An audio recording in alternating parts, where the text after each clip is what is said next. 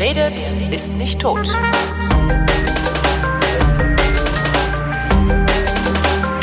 Willkommen zum Geschichtsunterricht einer Koproduktion gleichsam zwischen D-Radio Wissen und Vrindt und von D-Radio Wissen ausgeliehen habe ich mir den Historiker Matthias von Hellfeld. Hallo Matthias. Ich, ich grüße dich. Thema heute, die amerikanische Unabhängigkeitserklärung. Ähm, Tete, genau. von wem waren die denn eigentlich abhängig? Ja, also erstmal denkt man ja so, wir Europäer, was haben wir denn mit dieser blöden Unabhängigkeitserklärung zu tun? Wenn man sich aber zurückversetzt, sagen wir mal ins Jahr 1770. Mhm. Ähm, ist natürlich für uns ein bisschen schwierig, aber immerhin versuchen wir es mal. Die Aufzeichnungen, genau. Da gibt es Aufzeichnungen, genau. Und äh, wenn man sich dann überlegt, in Amerika, wer wohnt da eigentlich, mal abgesehen von den Ureinwohnern, also unterschiedlichen äh, Stämmen, Indianern und ähm, eben Ureinwohnern Nordamerikas, sind in, ähm, in dem oberen Teil Amerikas, also das, was man heute die USA nennt, schon sehr viele Kolonisten und Siedler aus Europa angesiedelt worden und die leben dort schon eine relativ lange Zeit. Wann sind da, wann, wann waren die ersten da? Neuengland war das, ne? Die das war Neuengland, ja, das ist schon 100 Jahre vorher ungefähr losgegangen okay. und äh, die sind da also schon, ich sage jetzt mal so auch so ein bisschen verwurzelt und haben dieses Land ein bisschen in Besitz genommen und haben dort angefangen, es urbar zu machen, haben natürlich äh, diese furchtbaren Auseinandersetzungen mit den Indianern gehabt, also alles das, worunter die jüngere amerikanische Geschichte zu leiden hat, ist, äh, findet in dieser Zeit statt. Mhm. Und viele dieser Siedler, dieser Kolonisten sind eben aus äh, Großbritannien gekommen, aus England gekommen und deswegen findest du am Ostrand oder an der Ostküste der Vereinigten Staaten ähm, sehr viele Kolonien, die eben den, den Briten gehören und die dort, ähm, ja, ich, sie versuchen im Grunde genommen äh, England, Klein-England nach Amerika zu bringen, sagen wir es mal so. Mhm. Und äh, das geht auch eine ganze Zeit lang gut, weil natürlich Teil des Empires zu sein, das ist auch teilweise eine große Ehre. Und äh, dadurch, dass die Leute selber äh, Briten sind, äh, finden sie da natürlich auch gar kein Problem mit, sich dem König zu unterwerfen oder der Königsmacht in Großbritannien zu unterwerfen und sich im Grunde genommen von London aus regieren zu lassen. Das wird auch manchmal ähm, ganz schön honoriert sozusagen. Ein kleines Beispiel. Heute gibt es eine Millionenstadt, die heißt Baltimore. Mhm. Und äh, das war Lord Baltimore, der den Bundesstaat Maryland gegründet hat nach ähm, Maria, also protestantischer, puritanischer äh, Christen Glaube. Und äh, er selber hat sich sozusagen mit dieser Stadt dort verewigt. Und das ist natürlich für viele Leute auch echt ein lohnenswertes Ziel gewesen, sich in dieser neuen Welt ähm, mit einer Stadt sozusagen zu verewigen und dann für immer und alle Zeiten dort zu bleiben. Ähm es heißt doch immer, dass das irgendwie Leute waren, die dahin ausgewandert sind, die ähm, mit den Bedingungen in Europa nicht mehr zufrieden waren. Warum wollten die denn dann Briten bleiben?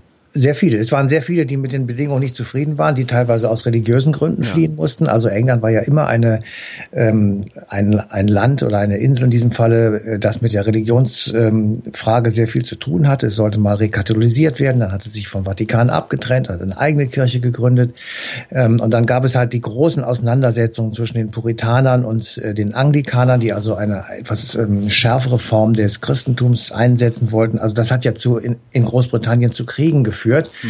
Und ähm, immer wenn solche Religionskriege sind, dann ähm, werden diejenigen, äh, die dann in der Minderheit bleiben oder die den Krieg verlieren, vielfach das Land verlassen. Also ein Beispiel vielleicht, das so ein bisschen mehr aus unserer Zeit oder unserer Gegend hier ist Preußen. Ja, das ist ja 1701 gegründet worden und davor schon, also als es noch das Kurfürstentum Brandenburg war, äh, werden äh, vom großen Kurfürsten ähm, 20.000 Hugenotten aus Frankreich sozusagen ins Land geholt, weil die vor den französischen Katholiken fliehen mussten und äh, in der Auseinandersetzung mit um die Hugenotten, die berühmten und schlimmen Hugenottenkriege in Frankreich ähm, eben sozusagen verloren haben und das Land verlassen mussten. Die werden jetzt nach Preußen geholt und sind dort diejenigen, die das Land urbar machen, die also Gastarbeiter. Aufbau, das sind, naja, es sind ein, hereingeholte Gastarbeiter, genau. Ah und die bauen das Land auf und machen es urbar und sind sozusagen der Grundstein für das, was später dieser berühmte große militärische Staat Preußen sein würde und sein sollte.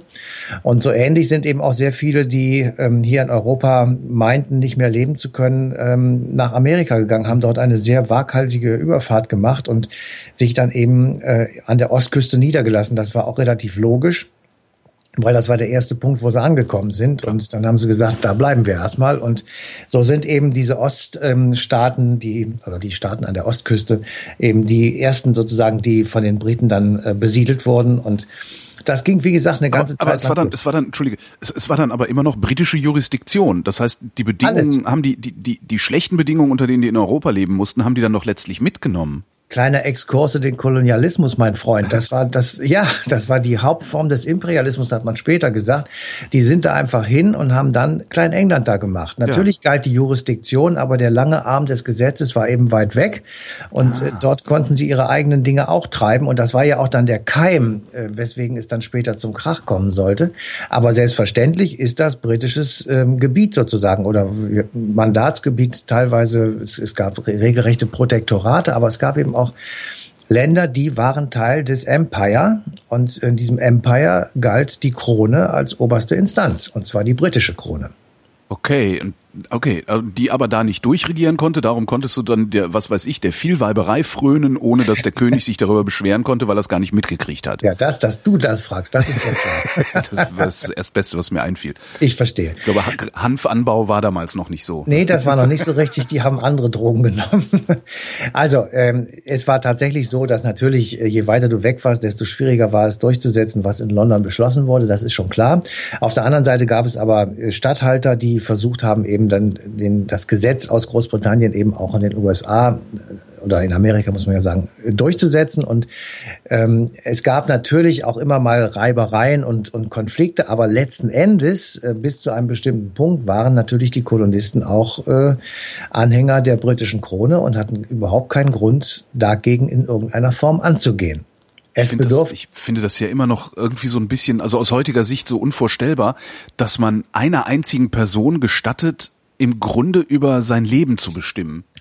Also Holger, jetzt sei mal froh, dass wir das nicht verstehen können und dass äh, wir beide und alle, die uns jetzt zuhören, äh, in paradiesischen Zuständen leben, weil wir können uns da auch wirklich, wir können uns da gar nicht reinversetzen, was das heißt, dass da ein König oder eine Königin, äh, stell dir mal vor, Lilibet von der Themse würde jetzt ernsthaft bestimmen können, wie die Briten zu leben hätten. Das ist ja, das ist ja eine völlig unvorstellbare Situation. Ja. So.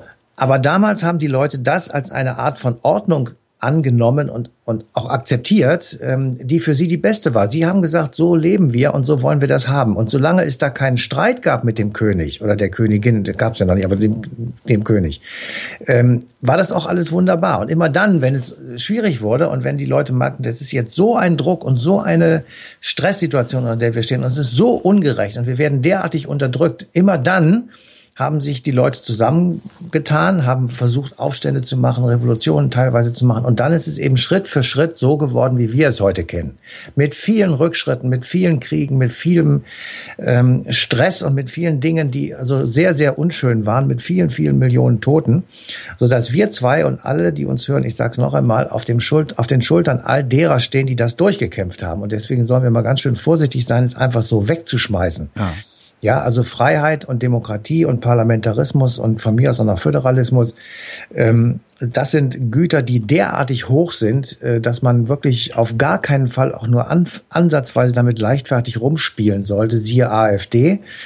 Und insofern ähm, ist das ist das, was wir jetzt äh, heute hier besprechen, also die Unabhängigkeitserklärung der Amerikaner, das ist das, auf dem unsere Verfassung, unsere Idee, unser Europa auch steht. Und deswegen, trotzdem, haben wir so eine enge, deswegen haben wir so eine enge Verbindung zu den Amerikanern, weil das tatsächlich eine gemeinsame Wurzel ist. Bei allen Unterschieden, bei allen Schwierigkeiten, bei allem Wahnsinn, der dort drüben gemacht wird, aber es ist eine gleiche Wurzel, die wir haben und die müssen wir auf jeden Fall erhalten. Und trotzdem gibt es nicht wenige Menschen, die sich einfach nur ein, den einen Führer wünschen, der bestimmt, wo es lang geht. Ne? Ja, weil sie entweder nicht bis drei zählen können oder weil sie eben den Wert nicht erkennen, ähm, äh, der das Leben ihnen bietet, das sie jetzt haben.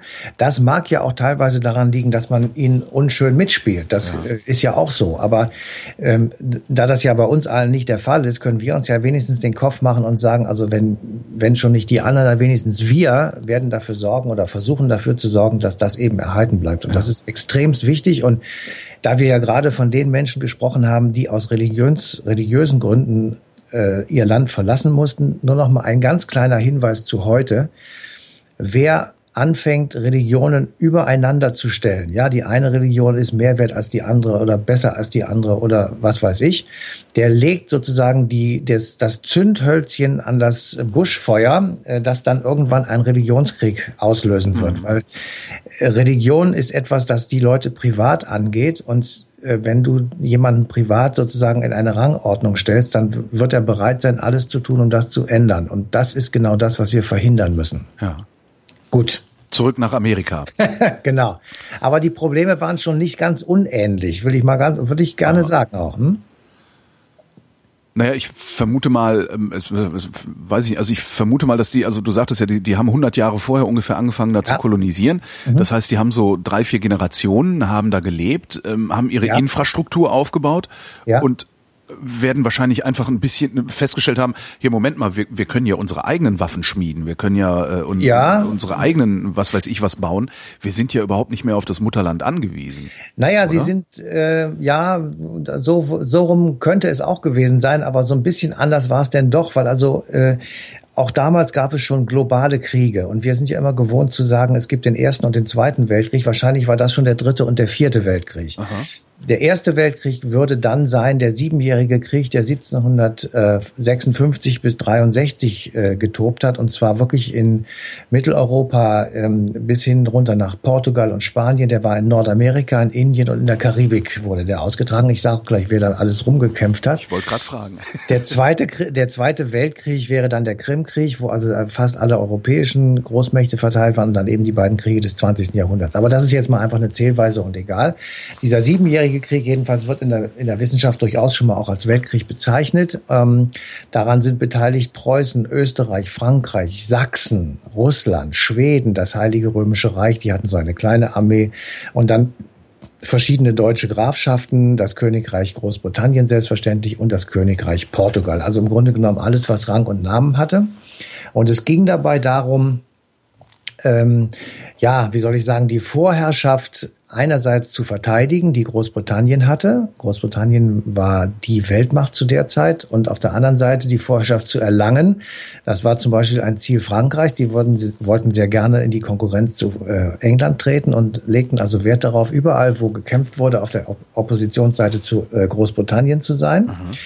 Und ähm, auch damals schon waren sieben Jahre Krieg ähm, eine gewaltige, ein, ein gewaltiger Kostenfaktor ist ja auch ein gewaltiger Zeitraum. Die Menschen sind ja auch, glaube ich, nicht so alt geworden. Ne? Die Menschen sind nicht so alt geworden und sie kämpften eben gleichzeitig. Das war eine, eine völlig neue Erfahrung sozusagen, dass an verschiedenen Ecken aus dem gleichen Grund gleichzeitig mehrere Leute oder Truppen gegeneinander antraten, auf ganz unterschiedlichen Konstellationen, in ganz unterschiedlichen Bündnissystemen.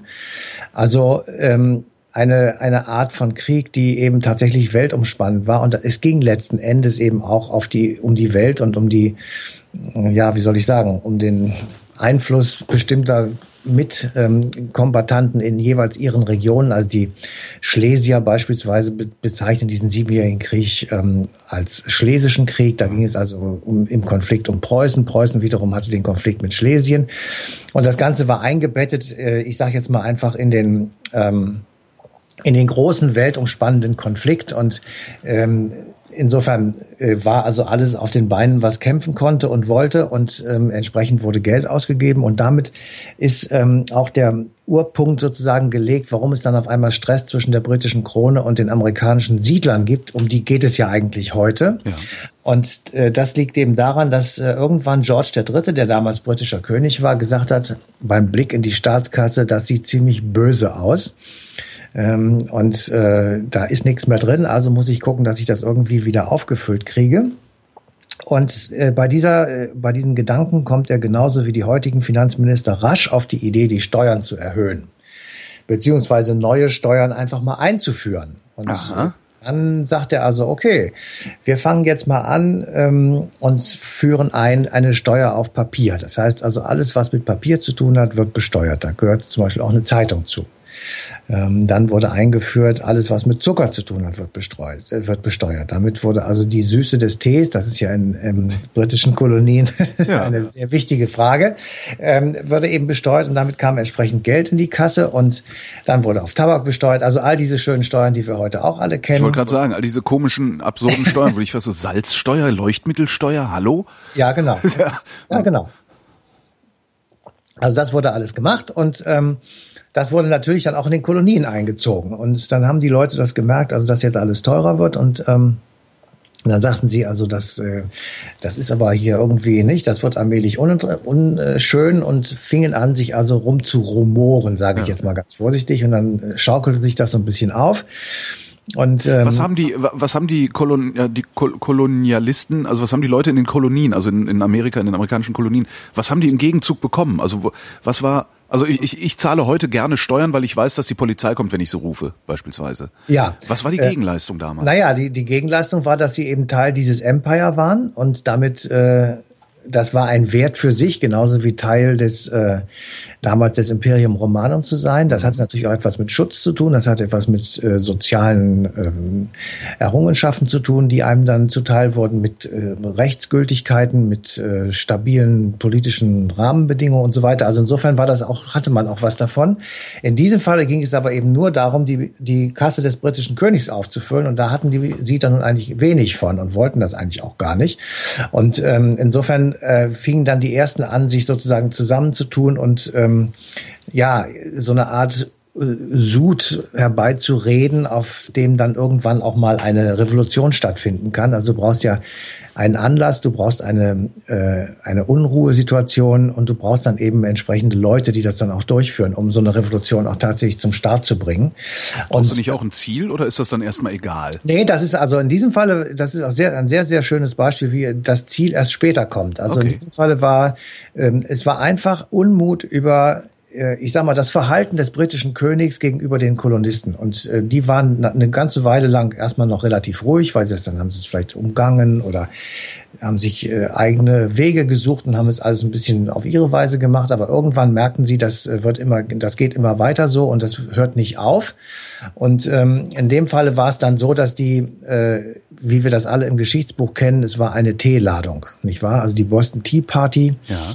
Äh, da sieht man ja so Bilder. Äh, Wo Teeballen ins Meer geworfen werden. Genau, die sind, das, sind, das sind weiße Kolonisten, die haben sich als Indianer verkleidet und machen da einen auf Bohai und schmeißen also das Tee, ähm, die Teeladung ins Wasser, die eigentlich für die Kolonisten selber gedacht war. Und die sollten die Teeladung natürlich den Engländern abkaufen. Und dadurch, dass sie ins Wasser gefallen war, die Ladung, kauften sie sie nicht ab, verzichteten dann auch auf ihren Tee und ähm, das Natürlich nicht, weil die ja sowieso schon Tee hatten irgendwo. Das, ne?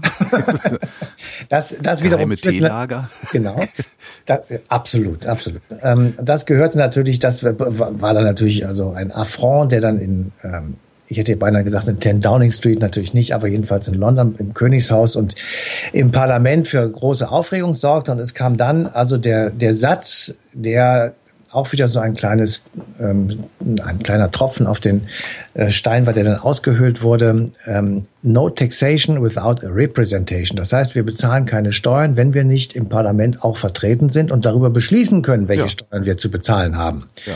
Und da haben die Engländer gesagt, ihr habt wohl einen Vogel, ihr könnt doch nicht hier äh, als, als Amis Sag ich jetzt mal, mal ein, ein, ein Schritt zurück nochmal. Also Pseudo-Indianer haben den Tee von den Schiffen geholt, ins Wasser geschmissen, sodass die Kolonien nichts hatten, was sie bezahlen konnten, sodass kein Geld in England angekommen ist. Für diese Ladung nicht, genau. Für diese Ladung nicht.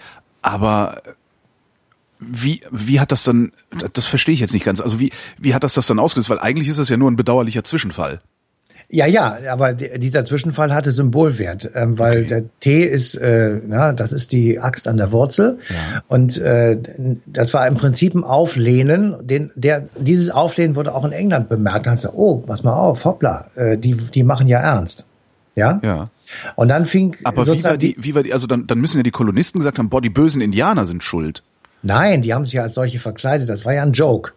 Die wollten im Grunde genommen den, den Briten einen vorgaukeln und sagen, pass mal auf, äh, äh, wir, wir machen jetzt, wir machen uns lustig auch über euch und wir ah. akzeptieren das eben einfach nicht mehr. Und äh, das, was ihr von uns wollt, kriegt ihr nicht.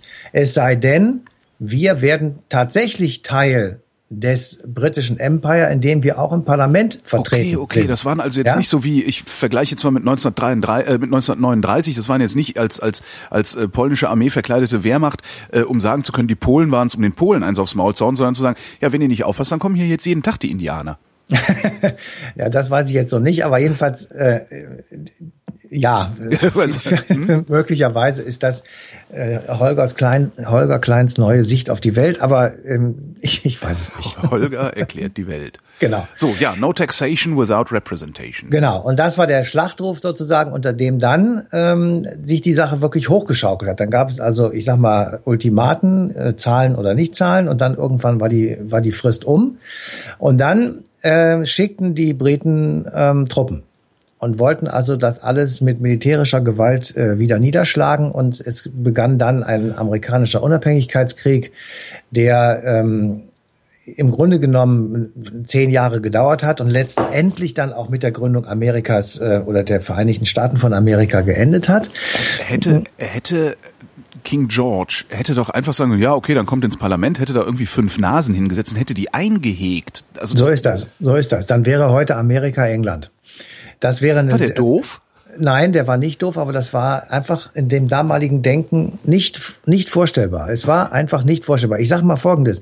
Wenn heute einer auf die Idee käme und sage, wir setzen jetzt mal mindestens zehn Syrer ins Parlament, würdest du auch sagen, hallo? Ja. ja? Äh, Aber wir nehmen von Syrien kein Geld.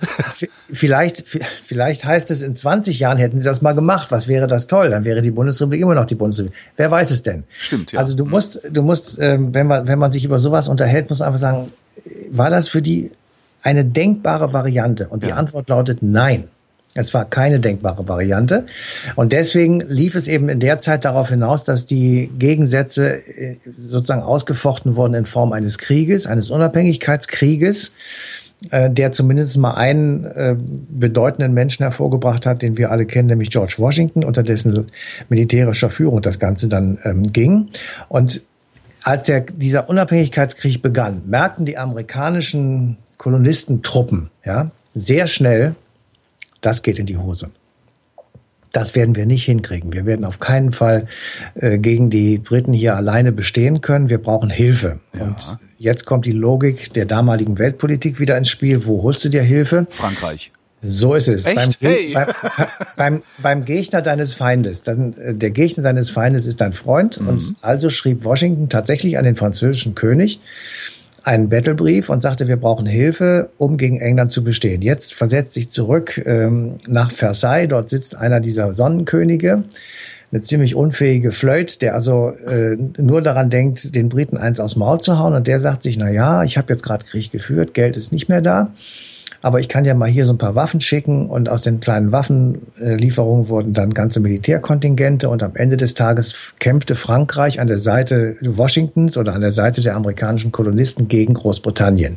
Wenn du sagst, der schickte dann so einen Brief, also der schickte einen Brief an den König äh, von Frankreich. Das sind doch eigentlich wahnsinnige Zeiträume, über die wir da auch reden. Also das ist äh, das dauert alles. Also das dauert ja stimmt. Wochen, bis das bei dem ja. ankommt und bis es eine Rückmeldung gibt und ja, so. Ja, Telefon gab's noch nicht. Ja, Deswegen eben. Äh, dauern andere manche Sachen eben länger und andere Sachen kommen überhaupt gar nicht erst in Gang. Na gut, andererseits haben die Briten oder die Engländer haben natürlich auch äh, Wochen und Monate gebraucht, um überhaupt mal ein Schiff voll Soldaten dahin zu schaffen. So ist ne? es. Das heißt, du hast hattest auch ein bisschen mehr Zeit. Das ja. ist schon richtig.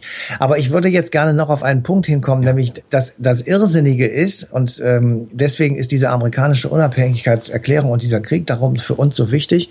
Es werden zwei Dinge in Gang gesetzt in, in Amerika. Ja? ja. Einmal die amerikanische Unabhängigkeit und die Erklärung, um die es da gleich gehen wird. Das ist der Punkt eins. Und der zweite ist, dadurch, dass Frankreich in diesen Krieg hineingezogen wird und ein weiteres Mal Geld bezahlen muss und Schulden machen muss und dann irgendwann pleite ist, löst dieser Brief auch die französische Revolution aus. Ach. Ja, ein paar Jahre später macht nämlich der französische König genau dasselbe. Er sagt, ich habe kein Geld mehr, weil ich so viel ähm, Kriege geführt habe und so viele schöne Feiern auf Versailles machen wollte und ge gemacht habe. Ich muss die Steuern erhöhen. Deswegen ruft er die Stände nach Frankreich, äh, nach Paris. Ja, die die Stände? Die Stände, das sind ja das sind alles schwere Begriffe, die man heute nicht, nicht mal so vorstellen kann. Nimm einfach die die Bürger werden also so eine Art Parlament werden einberufen mhm. und müssen das ist das Einzige, was die Bürger tatsächlich mit beschließen müssen. Das ist der Adel, die Kirche und ähm, die Bürgerschaft eben, die drei Stände. Und die sagen dann, nee, das machen wir nicht, sondern wir, wir äh, funktionieren jetzt diese einberufene Versammlung um und machen eine neue Verfassung. Und damit ist die französische Revolution ausgelöst. Als wenn du es ganz zu Ende denkst, eben aus Anlass, dass die französischen, dass der französische König sich an diesem amerikanischen Unabhängigkeitskrieg beteiligt hat und das sozusagen der letzte Sargnagel war für die, für das französische Sonnenkönigtum. Das heißt, wir sind George Washington letzten Endes auch die französische Revolution schuldig. Und insofern ähm, äh, ist das ein, eine extrem bedeutende Geschichte, die eben dort in Nordamerika stattgefunden hat, zumal. Und dann kannst du mich auch wieder was fragen, was zum Thema gehört. Ähm, ähm, dadurch, dass der Soldaten hingeschickt hat nach Amerika, kommen die französischen Soldaten mit den amerikanischen Freiheitskämpfern zusammen.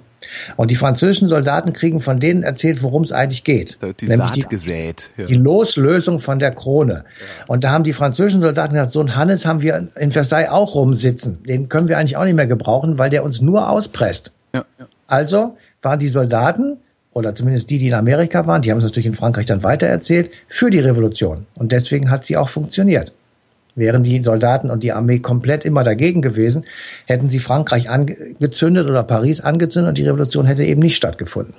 Hat George Washington das vorhergesehen? Nein. Nein. Völlig ausgeschlossen. Der hat überhaupt nichts vorhergesehen. Der hat Nein, hat er nicht. Genauso auch, auch Gorbatschow hat nicht vorhergesehen, dass die deutsche Einheit kommt. Wie ja. soll er das denn? Nein, der hat das nicht vorhergesehen. Der hatte Angst, dass er diesen Krieg verliert und er hatte Angst, dass er, ähm, dass damit sozusagen die Unabhängigkeit und die Eigenständigkeit der Amerikaner vollends den Bach runtergeht. Und deswegen hat er in dieser Not den einzigen Menschen um Hilfe gebeten, der für ihn in Frage kommt, nämlich der französische König. Und das hat funktioniert. Das war's. Warum hätte England ähm, diesen, diesen Krieg gewonnen? Also, weil die mussten ja immer übers Meer. Ja, aber sie hatten viel, viel mehr militärische Möglichkeiten, wenn sie dann mal drüben angekommen sind. Und das war sowas wie Gewehre gegen Spaten. Also ah, das war, das war kein, keine Chance. Äh, Washington, was war Washington für einer? Washington war ein Farmer und äh, der war einer von denen, die eben äh, sich um diese Ziele verdient gemacht hatte, sozusagen, der also bei den Versammlungen mit dabei war. Und das war einer, der militärische Meriten hatte, der also in vielen Auseinandersetzungen mit Indianern und ähm, Aufständischen also schon sich dort einen Namen gemacht hatte und dem vertrauten sie und äh, der wurde dann sozusagen zu ihrem ich sag mal, Generalfeldmarschall erkoren und der führte die Truppen und äh, als, er den, als der Krieg gewonnen war, war Washington natürlich derjenige, ohne den nichts ging. Und insofern äh, war das dann der erste große Nationalheld. Jetzt ist ein guter Stratege, der Washington ja anscheinend war, nicht automatisch auch ein guter Politiker wie kam der da drauf, dann auch noch diese Unabhängigkeitserklärung so zu schreiben, dass man sie heute im Grunde als, als ja. Verfassung in jedes beliebige Land tragen könnte noch? Ja, also so muss ich dann doch auch widersprechen. Ähm er hat sie ja gar nicht geschrieben. Also er ist jetzt nicht derjenige, der die alleine geschrieben hat, sondern der sie wirklich, äh, also ich sag mal ganz maßgeblich äh, geschrieben hat, ist Thomas Jefferson. Ah, okay. Und, äh, insofern äh, muss man das so ein bisschen auf die Schultern verteilen, die es dann wirklich äh, auch angeht. Aber selbstverständlich ist der George Washington eine extrem wichtige Figur in dieser Zeit und ohne den wäre das wahrscheinlich ganz anders gegangen und hätte es vielleicht auch einen ganz andere, ähm, ganz anderen Ausgang genommen. Also insofern äh, muss man sich einfach äh, klar sein, sozusagen, das war natürlich nicht nur das Werk von einem, auch John Adams muss man noch nennen, also es sind noch ein paar andere Leute gewesen, die eben da auch ähm, äh, wichtig für zu waren und ähm, auch die vorhergehenden Philosophen, also John Locke zum Beispiel ist eine extrem ähm, bedeutende Figur in diesem Zusammenhang um einfach mal auch herzuleiten, was eigentlich in dieser Erklärung dann letzten Endes drinsteht und woher, woher sie das haben. Das sind alles natürlich wichtige Dinge, die wir jetzt hier so im Einzelnen nicht, nicht auflisten können. Aber Washington und Jefferson und ähm, Adams und so, das waren einfach, äh, ja, wichtige Gestalten, ohne die sowas nicht hätte stattfinden können. Und dann haben die die Briten aus dem Land geschmissen?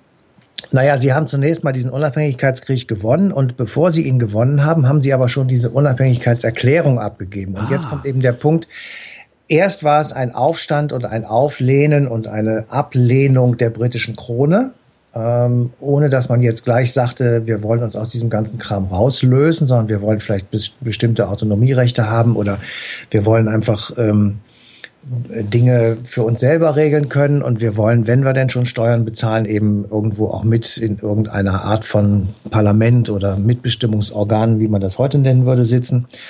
Und äh, wenn sie das bekommen hätten, wäre dieser Krieg wahrscheinlich beendet worden. Dadurch aber, dass er eben äh, weitergeführt wurde, weil sie diese Ziele, die sie da hatten, nicht durchsetzen konnten, ist dann irgendwann der Punkt gekommen, wo man gesagt hat, wisst ihr was, jetzt machen wir es alleine. So, und da ist erst im Laufe dieser Auseinandersetzung mit den Briten ist überhaupt erst die Idee gekommen, dass man äh, sich von, vom Mutterland lossagen könnte und einen eigenen Staat gründen könnte. Naja, es ist ja nicht nur das, es ist ja nicht nur ein sich lossagen vom Mutterland, sondern es ist ja äh, ein sich lossagen von einer, was weiß ich, tausendjährigen Idee. Äh, nämlich der König, äh, also ja. es gibt jemanden, der, ja. der an der Spitze steht, dem das alles gehört, nicht nur das Land, sondern auch die Leute Absolut. Und, und das von Gott gegeben und so. Das ist ja, das ist ja doch noch mal eine ganz das ist ja ein Paradigmenwechsel, der da stattfindet. Ja, wir könnten jetzt eigentlich dies, äh, diese Vrind-Ausgabe beenden, weil Holger hat jetzt die Conclusio gesagt. Verdammt. Natürlich, ja, natürlich ist das genau so. Natürlich ist es genau so, weil das Unglaubliche an dieser Erklärung ist eben, dass zum ersten Mal in der Geschichte der Menschheit definiert wurde, was Menschenrecht ist, was dieses berühmte Streben nach Glück, dass man keinem nehmen kann, äh, Recht auf Widerstand, all diese Dinge werden dort zum ersten Mal erklärt, also aufgeschrieben, verabschiedet, also Zustimmung bekommen und es wird sogar sozusagen der Welt zur Diskussion gestellt. Ja, vor den Augen dieser Welt halten wir fest. Und äh, wir halten diese Wahrheiten für ausgemacht, dass alle Menschen gleich erschaffen worden sind. Das ist ein Zitat. Ja. Das ist äh, zum ersten Mal so aufgeschrieben worden. Und du findest das ein bisschen später, 20 Jahre später, in der Erklärung der Menschen- und Bürgerrechte in der Französischen Revolution wieder. Und diese Französische Revolutionserklärung geht ein in die europäische Verfassungsgeschichte. Mhm. Und die geht ein in das deutsche Grundgesetz, das heute noch gilt. Also die Tatsache, dass äh, wir Menschenrechte haben, die unantastbar sind, ja, die dürfen dir nicht weggenommen werden, ist eine, ein Ausfluss der Idee, dass alle Menschen gleich sind. Wenn alle Menschen gleich sind, kann keiner über dem anderen stehen und keiner kann dem anderen bestimmte Rechte wegnehmen. Ja, das und ist ausgeschlossen. Das gibt's nicht. Und trotzdem äh, haben sie dann irgendwann Sklaverei gemacht, ähm, weil sie der Meinung waren, dass Schwarze keine Menschen sind, oder? Besser noch. Besser die noch. gleichzeitig gemacht. Sie haben es gleichzeitig ja? gemacht. Gleichzeitig. Washington und Jefferson und so hatten alle Sklaven. Ja. Ähm, der, der, die Frage, ob man Sklaven haben darf oder nicht und wie das alles zu regeln ist mit den Schwarzen, die ist ja erst 100 Jahre später geklärt worden. Ähm, Im ähm, am Sezessionskrieg, da, wo es einfach darum ging, wir wollen Sklaven behalten und die anderen haben gesagt, nein, das kommt nicht in Frage. Und dann haben die anderen gesagt, okay, dann trennen wir uns ab. Das war der berühmte amerikanische Sezessionskrieg in den 60er Jahren des 19. Jahrhunderts mit vielen hunderttausend Toten.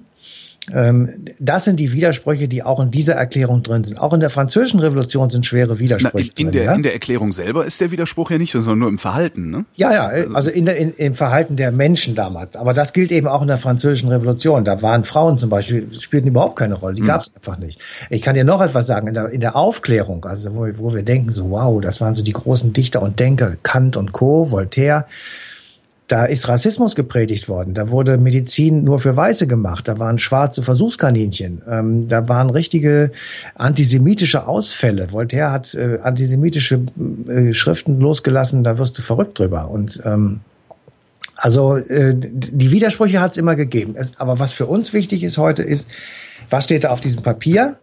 Es gilt im Übrigen ja auch immer noch, was da steht. Ja. Und das merkt man im amerikanischen Wahlkampf, das merkt man ähm, in der Frage, ob äh, man Waffen tragen soll, darf, muss in Amerika oder nicht. Und ähm, das merkt man an diesem sehr starken ähm, Stolz sozusagen auf diese Erklärung, weil da nämlich drin steht, dass äh, in dem Moment, wo die Regierung gegen all diese Rechte des Volkes ähm, antritt oder wo sie sie falsch macht und wo sie einfach äh, gegen Grundsätze verstößt, ist das Volk berechtigt, diese Regierung rauszuschmeißen und sich eine neue zu wählen. Und um das zu tun, musst du bewaffnet sein.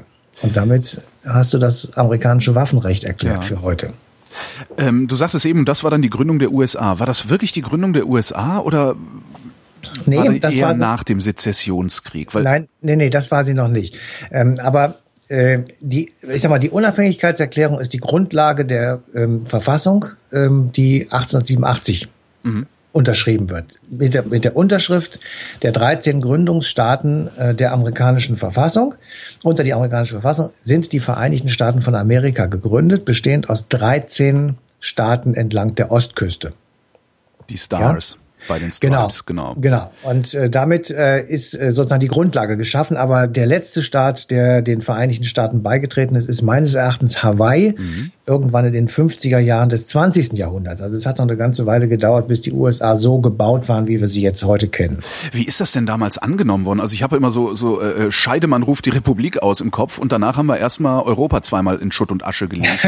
ähm, ja. Da saßen also, kluge Leute, die haben sich das ausgedacht äh, und haben dann gesagt, so, so ist es jetzt. Und ja, es gab natürlich Euphorie. Also es in den, in den größeren Ansiedlungen und kleineren Städten gab es Euphorie. Da waren die Siedler und haben also äh, die Mistgabeln in den Himmel gehalten und Juhu gerufen und gesagt, jetzt ist endlich Schluss mit den Abgaben an die äh, Engländer.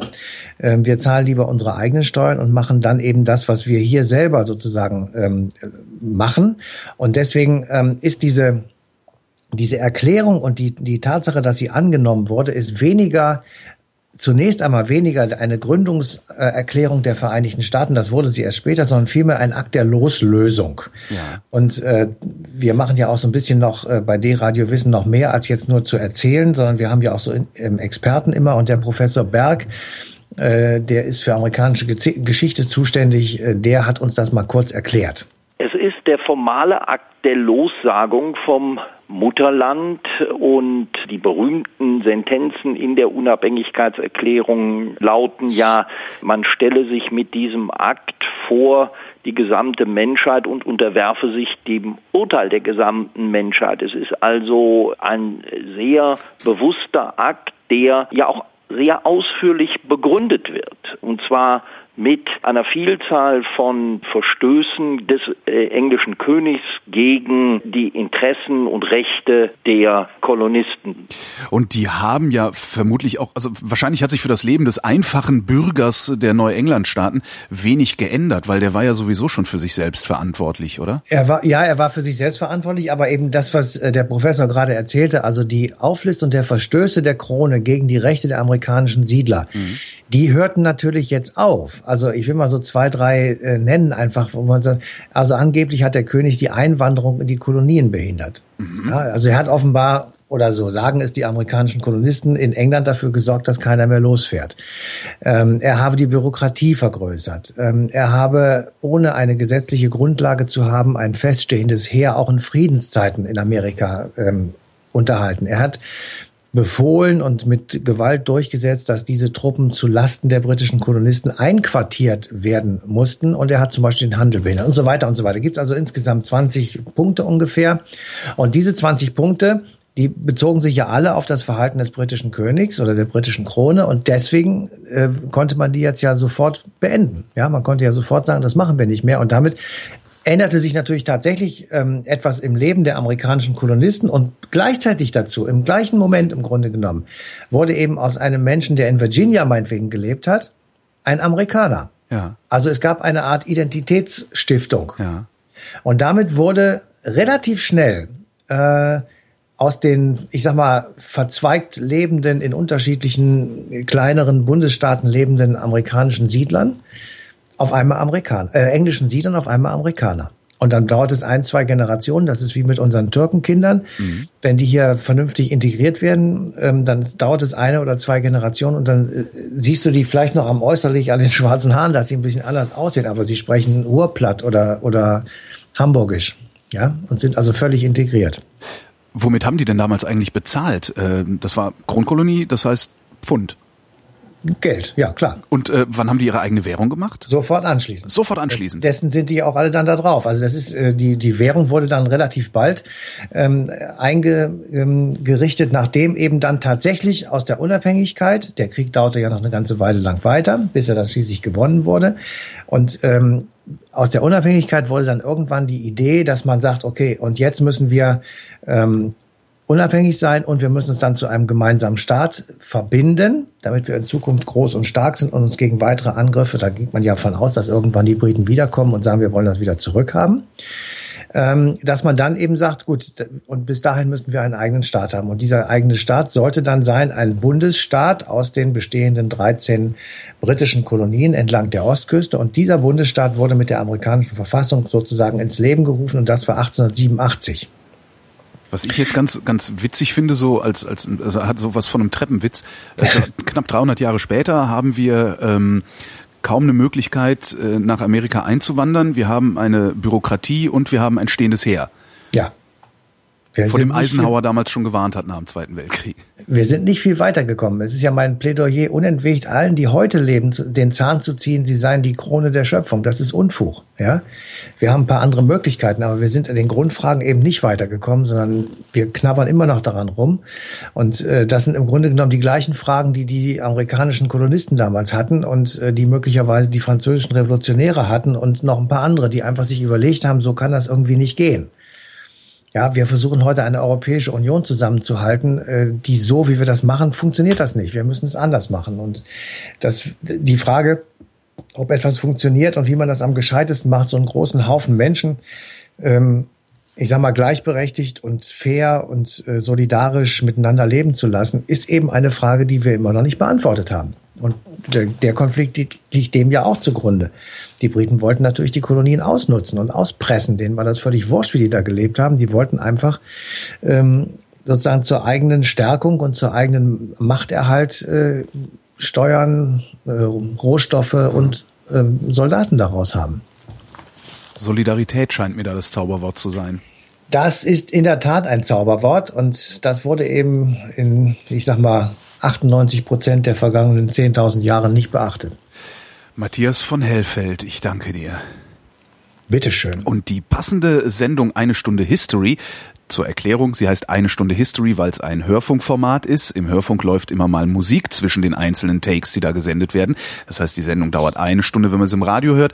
Wenn es sie als Podcast gibt, ist sie etwas kürzer. Wie dem auch sei, die passende Sendung Eine Stunde History auf D-Radio Wissen läuft am 3. Juli 2016 abends um 19 Uhr und gibt's auch als Podcast.